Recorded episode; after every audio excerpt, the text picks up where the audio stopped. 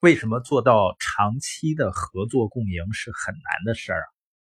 因为人性是这样的，有成绩的时候呢，他会把自己努力的因素放大，觉得自己功劳是最大的；成绩不好的时候，他会把别人的问题因素放大。你是不是这样呢？你肯定说我不是。你看，人还不承认自己的问题。另外呢，人还很容易在别人的想法跟自己不一样时，就觉得对方否定自己，或者呢，对方脑子有毛病。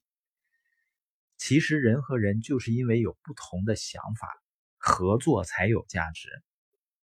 有的夫妻吵架，你怎么总想的跟我不一样呢？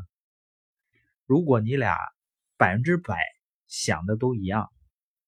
那肯定有一个是多余的，不要一提到不同的想法，就像锥子扎屁股上一样，嗷就蹦起来了。还有人呢，因为离得近了，容易看到缺点，然后呢放大缺点。这应该是人本能的竞争意识、比较心理。另外呢，人们想让自己能够凸显出来，希望自己显得更重要。就像俞敏洪说的。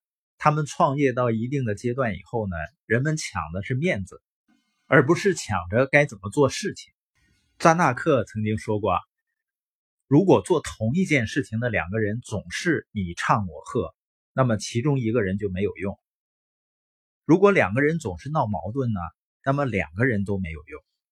所以呢，建立关系有的时候就像打一场攻坚战一样，连接起来是非常困难的。”那怎么和彼此成见很深或者想法差距很大的人去连接呢？你必须找到一个两个人之间的共同点。大多数人有许多的共同之处，就即使是最不和谐的夫妻，也有一些双方认可的东西。一旦找到共同点，就需要给予百分之百的努力。差异越大，越要盯住共同点，就越得。给更大的努力，这不容易做到，但回报呢会非常丰厚。像新东方两千年股份制改造，那时不是互掐了，是群殴了，但最终呢，他们还是找到了共同点，后来呢做到上市。虽然最后分道扬镳，但在生死关头，还是因为找到共同点而转型成功了。普通的人呢，就是盯着别人的缺点，让自己感觉良好，这样呢就强化了对方的不好，自己呢越来越难受。